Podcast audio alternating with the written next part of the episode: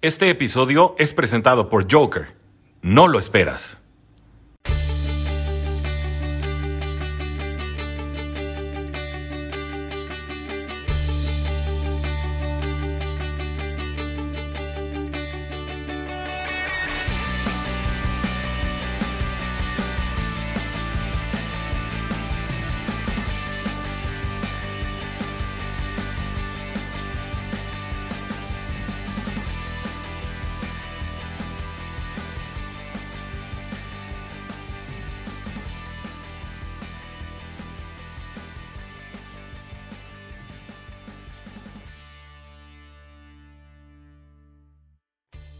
Buenos días, buenas tardes, buenas noches, dependiendo de la hora que estén sintonizando el programa de los Jaguars en cuarta y gol, donde los Jaguars no terminan y nosotros tampoco. Yo soy Germán Campos, dándole cobertura al equipo de Jacksonville. Te recuerdo, como siempre, las redes sociales arroba cuarta y gol Jaguars, 4TA. YGOL Jaguars y por supuesto la cuenta personal arroba GKB90 GECAVE90 en Twitter para resolver todas tus dudas sobre este episodio o cualquier otro tema en específico. Ya hubo tiempo de celebrar la segunda victoria de la temporada en contra de los Buffalo Bills. Para muchos ya fue nuestro Super Bowl, que ya cumplimos con la campaña, pero todavía falta mucho camino por recorrer. Y es que ahora toca hablar de la previa entre los Jacksonville Jaguars en contra de los Indianapolis Colts, clásico de la AFC South. Pero antes de comenzar, Creo que este audio les puede interesar. Joker, no lo esperas. Todo lo que necesitas al instante. El futuro del supermercado está aquí. En 15 minutos te llevamos frutas, verduras, tus marcas favoritas y todo lo que necesitas. Envío al instante. Productos de calidad, precios justos y un mundo mejor en Joker. ¿Qué más quieres? Joker, no lo esperas. Después del anuncio de nuestros patrocinadores, estamos de vuelta y vamos a ir desglosando cómo va a estar este duelo divisional. Hablando un poquito de la cuestión histórica, los Indianapolis Colts tienen un récord de 25 victorias y 15 derrotas en contra de los Jacksonville Jaguars desde 1995 hasta la actualidad. La última victoria por parte de, este equipo de los Colts fue del 3 de enero de 2021 donde superaron 28 a 14 a la franquicia de Florida y el último triunfo por parte de, de los felinos fue ese famoso offset de la temporada 2020 en la semana 1 todavía comandados por Garner Minshew donde vencieron 27 a 20 a los Indianapolis Colts. Así que cada uno tiene una victoria muy muy reciente en los temporadas o campañas anteriores y vamos a ver de qué cuero salen más correas para este primer choque que van a tener en esta temporada 2021. Antes de ir viendo cuáles son los jugadores clave, las defensivas, las ofensivas, vamos a ir checando el reporte de lesionados de cada uno de estos conjuntos. Por parte de los Jacksonville Jaguars, pues eh, hubo altas y bajas de varios de estos elementos, pero a final de cuentas este es el reporte final de este viernes para que chequen cómo va a estar la situación y vayan visualizando qué se puede hacer y qué no para este encuentro. Jim Robinson entrenó de forma limitada y es cuestionable por su molestia, su lesión en el talón, aunque Uran Mayer declaró que tiene muy altas probabilidades de poder disputar este partido.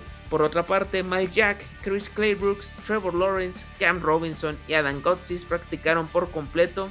Eso quiere decir que todos estos elementos tendrían que estar al 100% si no pasa cualquier otra eventualidad.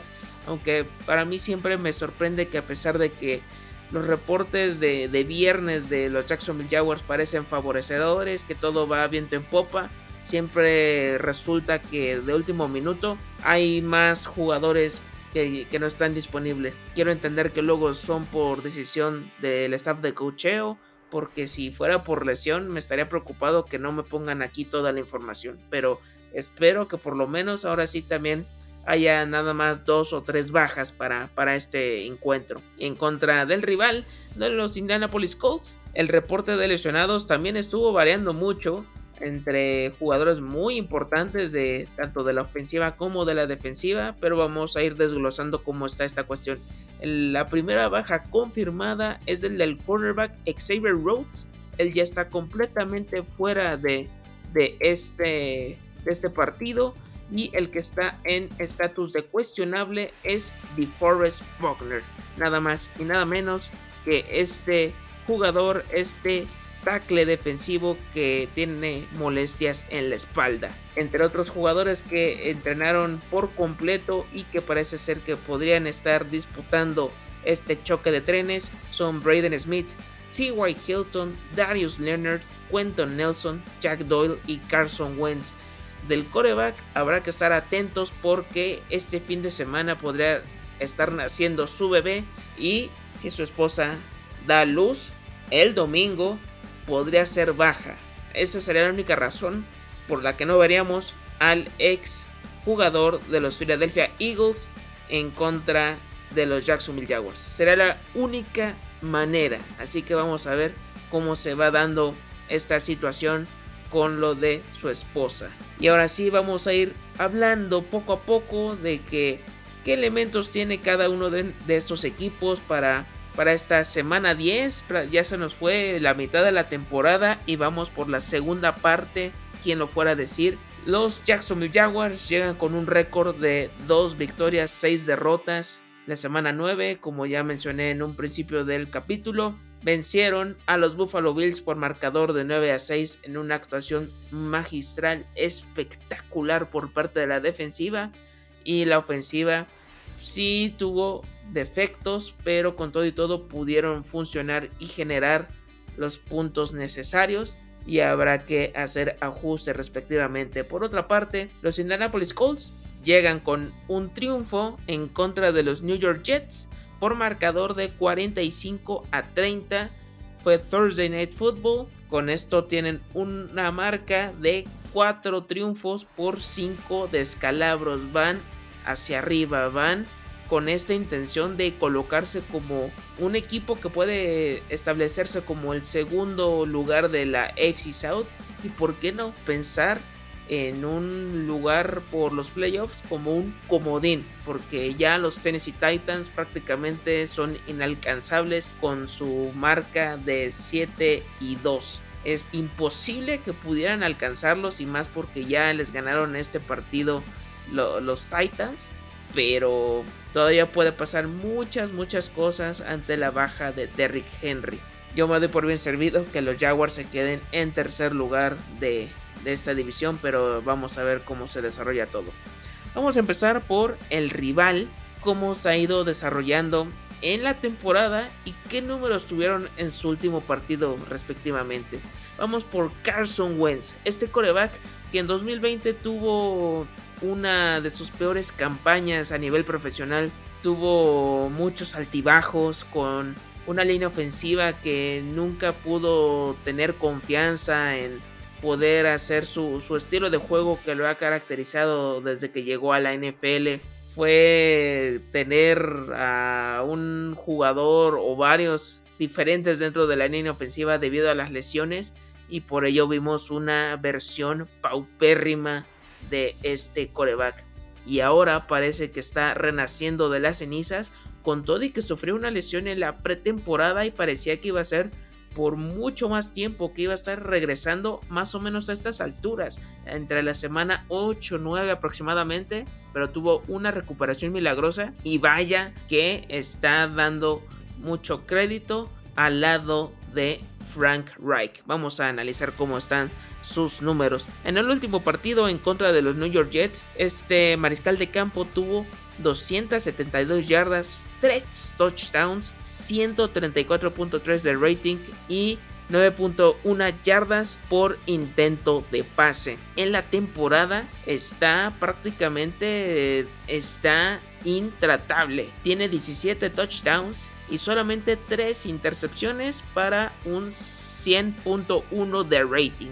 Ha estado impecable, por no decir otra cosa, y habrá que ver si este ascenso sigue en contra de los Jacksonville Jaguars.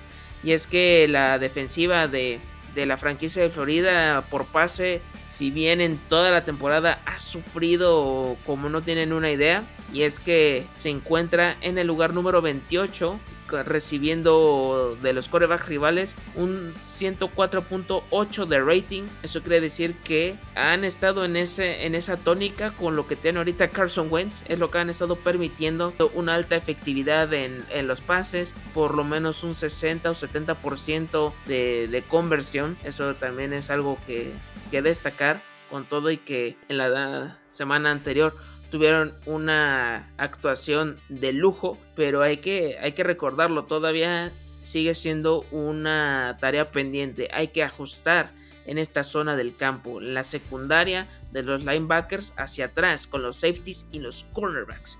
Y es que también el porcentaje de, pases completos aquí se va completando, son el número 31 en este, en este aspecto. O sea, son muy permisivos, pero a Josh Allen, el quarterback de los Buffalo Bills, él tuvo nada más 264 yardas, 0 touchdowns, 2 intercepciones y lo dejaron en un rating de 62.7. O sea, también estos cambios ya se vieron reflejados en la semana 9 y habrá que ver si todavía siguen con esta, con esta fórmula que, les dio resultado que Joe Cullen implementó de forma impecable y que Rayshon Jenkins, que Shaquille Griffin, que Andrew Winker, Neville Lawson, que Chris Claybrooks, que Tyson Campbell, que todos estos jugadores vuelvan a estar eh, finos, vuelvan a estar atinados y que no se les vaya ninguna de, estas situaciones, porque parece ser que si siguen este nivel pueden hacer muy competitivos, muy cerrados los marcadores, como lo vimos así en, este fin de semana anterior. Vamos pasando con otro de los elementos que es importante por aire, porque hay que estarlo monitoreando. Se ha convertido en una realidad porque en la campaña anterior se esperaba mucho de él, no pudo establecerse como muchos estábamos esperando porque tuvo de coreback a Philip Rivers y ahorita con Carson Wentz se ha colocado, se ha establecido como el wide receiver 1. No es T.Y. Hilton, no es Zach Pascal, no es Paris Campbell que lamentablemente no está por lesión, es nada más y nada menos que Michael Pittman Jr. El partido pasado contra los Jets tuvo 6 targets, que hasta eso fue poco para él, 5 recepciones, 64 yardas nada más y un touchdown. Y en toda la temporada tiene 50 recepciones, 658 yardas, 5 touchdowns y también es un experto en jugadas grandes, promedia 13.2 yardas por recepción. Esto hay que mencionarlo porque los Jaguars les han hecho jugadas de este tipo y cómo sufren realmente. Ya lo, ya lo hemos constatado con Brandon Cooks o el mismo AJ Green. Son de los, que los primeros que me vienen a la mente. Mm, incluso el mismo Tyler Lockett. Creo que son de estos jugadores que les han sabido jugar a, a la defensiva de los Jaguars y habrá que estar muy muy atentos a este jugador. Claro, o sea, sin, sin olvidar a los demás, incluso a los tight ends, a Wally Cox, a Jack Doyle, a Kylen Granson, pero hay que estar muy pendientes de todos estos jugadores que si bien tal vez tengan una o dos recepciones por todo el partido, pero que en una de esas te pueden hacer algo, algo más allá. Incluso ya uno de los pases del touchdown de Carson Wentz fue a uno de sus linieros de ofensivos, fue a, a que eso también, si vieron el partido del Thursday Night Football, Robert Hunt tuvo la jugada soñada para cualquier liniero ofensivo. I believe I can fly. Chequen el, el video en redes sociales de cuarta y gol. Y vamos ahora sí a la parte de running back. Porque ante la lesión de Derrick Henry, este jugador se está convirtiendo en el running back 1 de la NFL. No solo de los Colts, de la liga. Así que hay que demostrar que esta es una de las zonas que estás dominando de principio a fin. Y es que vas a estar enfrentando a Jonathan Taylor que también se esperaba mucho en la temporada de 2020 y tuvo su explosión hasta la semana 10 u 11 aproximadamente, o sea, prácticamente la segunda mitad del 2020, si no es que hasta un poco más adelante. Entonces, pues muchos se quedaron con este feeling de que podía hacer las cosas mucho más allá y así lo ha demostrado. Ha dejado a Nahin Hines y a Marlon Mack con unos números que ni siquiera llegan a las 200 yardas cada uno. vamos a ir desglosando qué es lo que hizo contra los New York Jets. Él tuvo 19 acarreos, 172 yardas, 2 touchdowns y promedió 9.1 yardas por acarreo. En la temporada, él tiene 140 acarreos, 821 yardas, 8 touchdowns y promedia 5.9 yardas por intento. Y por partido anda teniendo un promedio de 91.2 yardas.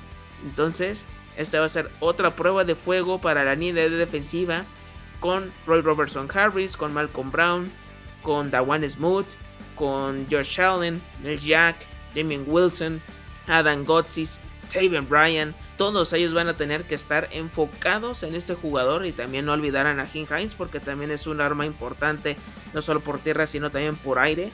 Y hay que eh, demostrar por qué los Jacksonville Jaguars, su defensa por tierra está en el tercer lugar solo permitiendo 3.8 yardas por acarreo. Tienen que demostrar de lo que son capaces porque el único que los ha doblegado es Derrick Henry. Porque fue de poquito a poco, pero como cuchillo en mantequilla estuvo ahí incisivo. Y de, ahí en fuera los demás no han llegado ni siquiera a 100 yardas. Y es que también, ahí está la, la muestra. Son 100 103.4 yardas por juego de los running backs rivales, colocándose en el lugar número 12. Entonces aquí tienen una verdadera prueba de fuego muy importante. Tienen que estar bien enfocados, hacerlo de, de, todas, todas. Y es que ya lo hicieron en contra de los Buffalo Bills, contra uno de los mejores equipos de la conferencia americana. Y aquí creo que también es para que sigan con, este camino, por esta vía que ya le encontraron. Y con lo de la línea ofensiva de los Colts, con todo y que Carson Wentz no es un coreback muy móvil que digamos, pero de todas maneras hay veces que sí se anima a hacer los acarreos, más que nada en zona roja, hay que estar atentos con este tipo de jugadas. La línea ofensiva, con todo y sus altas y bajas y que han estado con tocados o no al 100% sus jugadores, solo han permitido 17 sacks en 9 partidos es decir, dos, casi dos por partido. Y esto puede ser importante para, para toda el pass rush, la línea defensiva, porque ellos en toda la temporada han hecho 15 sacks. Yo creo que este número en 2020 estuvo bastante lejano. Y ahorita el líder en capturas al coreback es Josh Allen, el verdadero Josh Allen. Él tiene 5.5 sacks en la temporada y parece que quiere más, que quiere tener este registro a toda costa. Y yo creo que lo pueden hacer porque en contra de Josh Allen de Buffalo Bills generaron 4, 2 de Taven Bryan, de este jugador que está en su último año de contrato y que tuvo sus dos primeras capturas al coreback en la campaña. Así que todos ya encontraron como que ya hicieron clic y pueden seguir por esta vertiente. Y vamos ahora con la ofensiva de los Jacksonville Jaguars y qué es lo que puede hacer la defensiva de los Indianapolis Colts. Empezamos por el más importante, por Trevor Lawrence, por el que casi se nos va el alma con su lesión en el tobillo ante un intento de bloqueo de Walker Little que prácticamente sin querer lo pisa y ahí, ahí se, congeló todo en el Chihuahua A-Bank Field. Afortunadamente pudo regresar al partido, CJ Bedger lo, lo suplió de muy buena forma, de, dejando ver que en dado caso que, que Sunshine no esté disponible, creo que el ex coreback de los San Francisco 49ers puede hacer de forma decente su papel y creo que lo que hizo en pretemporada no, no, está, no está de más. Yo a lo mejor no lo valoré como, como debía, pero hay que checar que creo que sí es un buen backup a, final de cuentas. Y por eso tal vez le ganó el puesto a Garner Minshew que ahorita está en los Philadelphia Eagles. Vamos desglosando lo que ha tenido Trevor Lawrence. En contra de los Buffalo Bills, él registró 118 yardas, 4.5 yardas por intento de pase, y un rating pues muy bajo, 69.1 de rating porque no tuvo touchdowns y no tuvo intercepciones. fue un partido completamente defensivo. Fue un duelo de Metapod contra Metapod. Si ustedes llegaron a ver Pokémon en la década de los 90, creo que muchos se van a acordar de los capítulos iniciales cuando Ash Ketchum empieza a, recorrer los gimnasios y empieza a capturar sus, sus primeros Pokémon. Pues él eh, captura un Caterpie y tarde o temprano evoluciona a un Metapod. Y hay que recordar que lo de ellos es estarse eh, solidificando como, como una coraza, lo, hace mucho más potente. Y en este caso así fue el partido en contra de los Buffalo Bills. Fue un duelo completamente defensivo de principio a fin. Ya después de la referencia nerd de, de esta semana, pues vamos a seguir con, con lo que ha tenido Sunshine. En la temporada, pues también es coreback novato, hay que entender, todos tienen este proceso y hasta eso creo que también ha ido por, obvias razones mejorando, pero también como que ha detenido como que su, proceso en cuestión de elevar sus, números de, touchdown. Se, se, ha estancado en 8 pases de anotación, ha sufrido 9 intercepciones, tiene un promedio de 73.6 de rating y por partido llega a generar 227.6 yardas. Esto puede, puede crecer, ojalá que lo pueda aprovechar, porque los Indianapolis Colts, por mucho que estaba pensando que era una defensiva muy fuerte en todas sus líneas, parece ser que están en la misma calle de la amargura que la secundaria de los Jaguars, porque ellos están en el lugar número 27 de, eh, rating permitido un coreback. Eh, tienen 104.4, 27 y 28. Ahí ya tienen una idea de cómo está la situación ahí con, los cornerbacks de, los Indianapolis Colts. Y más ahorita con la baja de Xavier Rhodes. Lo pueden aprovechar al máximo. Así como lo hicieron contra los Cincinnati Bengals. Cuando no estuvo este JC Bates Aquí, lo pueden hacer también de buena forma, sin ninguna duda. Y eh, ellos están permitiendo 8 yardas por intento de pase. Están en el lugar número 25 en este departamento. Y eso también hay que estarlo. Hay que estarlo atacando, hay que aprovechar. Y que Sunshine, si ya realizó este tipo de partidos de varias yardas y que le falta concretar en touchdowns. Pero tiene todo para que sea un un tiroteo este partido por las estadísticas de cada defensiva, a pesar de lo que han realizado en los últimos duelos, pero tienen todo para hacer algo grande. Tanto Trevor Lawrence como Carson Wentz. Esto va a ser una locura de duelo, así me lo imagino yo. Es que nada más chequen lo que le permitieron a los New York Jets. Mike White, la superestrella que nadie se esperaba, y a Josh Johnson, o sea, entre los dos, generaron 398 yardas, 4 touchdowns, una intercepción y 107.2 de rating. Entiendo que a lo mejor las últimas dos anotaciones ya fue en el último cuarto, en el famoso tiempo basura, pero con todo y todo no te lo puedes permitir en contra de los New York Jets, que es un equipo también en reconstrucción. Y sabiendo que eran el segundo y el tercer coreback de, esto, de este equipo está la mesa puesta para que pueda ser una actuación de destacada de, del egresado de Clemson. Y ahora vamos con uno de los puntos que me preocupa porque aquí podría ser una de las claves del partido. Jim Robinson, esta lesión de talón que lo ha mantenido alejado por algunos partidos en la semana de descanso. En la temporada tiene 88 acarreos, 482 yardas, 5 touchdowns, y 5.5 yardas por intento. Por partido, él genera 68.9 yardas. La duda es, ¿va a jugar en la semana 10? Porque ahorita está en su estatus cuestionable. Urban Meyer asegura que sí, sí podría jugar, que tiene posibilidades muy altas.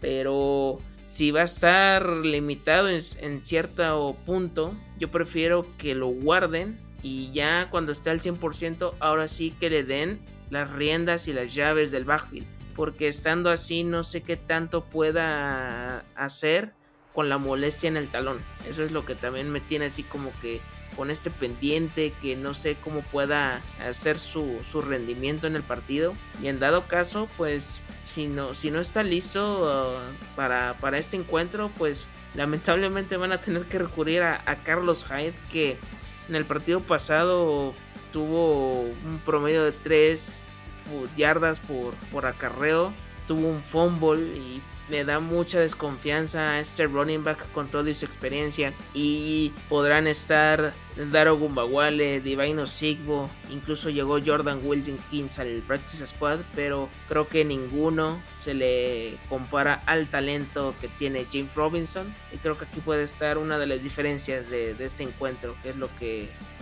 más me está preocupando. Y es que también la línea defensiva de los Indianapolis Colts es también de las más fuertes dentro de la NFL. Y es que ellos están en el lugar número 6 solo permitiendo 4 yardas por acarreo y están nada más eh, permitiendo 106.4 yardas por partido a los running backs rivales, colocándose en el lugar número 14 en esta área. Entonces, sabiendo cómo le cuesta ser efectivo a Carlos Hyde, porque tal vez tendrá 2 que 3 acarreos que superen las 5 o 10 yardas, pero de ahí en fuera le cuesta un mundo hacer algo más, se quedan dos o tres por, por intento. Y aquí es donde quiero ver de qué está hecho en dado caso que, que James Robinson no esté al 100%. Y otro de los jugadores que me gustaría destacar o mencionar por parte de la ofensiva son dos de los targets que se han convertido de los más constantes, de los más confiables para Trevor Lawrence e incluso para CJ Bedhart y que creo que también pueden ser una pieza importante. El primero de ellos, el más experimentado dentro de este cuerpo de wide receivers es Marvin Jones, que en la temporada registra 36 recepciones, 399 yardas, 3 touchdowns y 11.1 yardas por recepción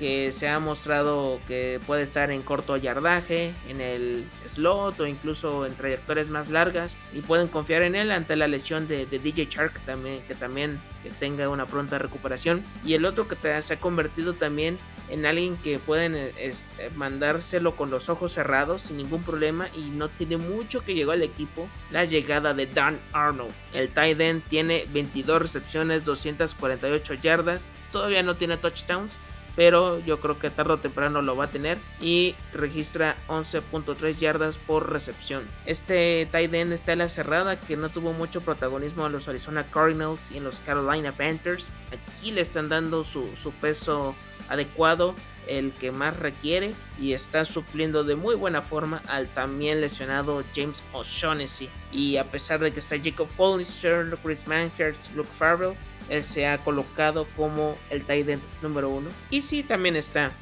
Vizca Chenault, está Jamal Agnew, está Trayvon Austin, pero creo que los, estos dos, tanto Marvin Jones como Dan Arnold, pueden ser estas vías para mover las cadenas. Y pasando ya a los equipos especiales, va a ser un duelo entre Matthew Wright y Michael Batchley. Eh, hay que decirlo, yo creo que hasta antes de la temporada yo estaba visualizando un encuentro entre Josh Lambo y Rodrigo Blankenship, pero las circunstancias han sido diferentes para cada uno de estos kickers, ya que Josh Lambo fue cortado del equipo, mientras que Rodrigo Blankenship sufrió una lesión en la cadera, por lo que hasta el momento el ex pateador de los Angeles Chargers ha estado a cargo de los field goals y de los puntos extra también van a ser muy importantes en este duelo. Más que nada de Matthew Wright, ya tiene 6 field goals conectados, 3 en Londres, 3 en Estados Unidos. Suena chiste, pero es que así ha sido. Y Michael Bashley también ha sido también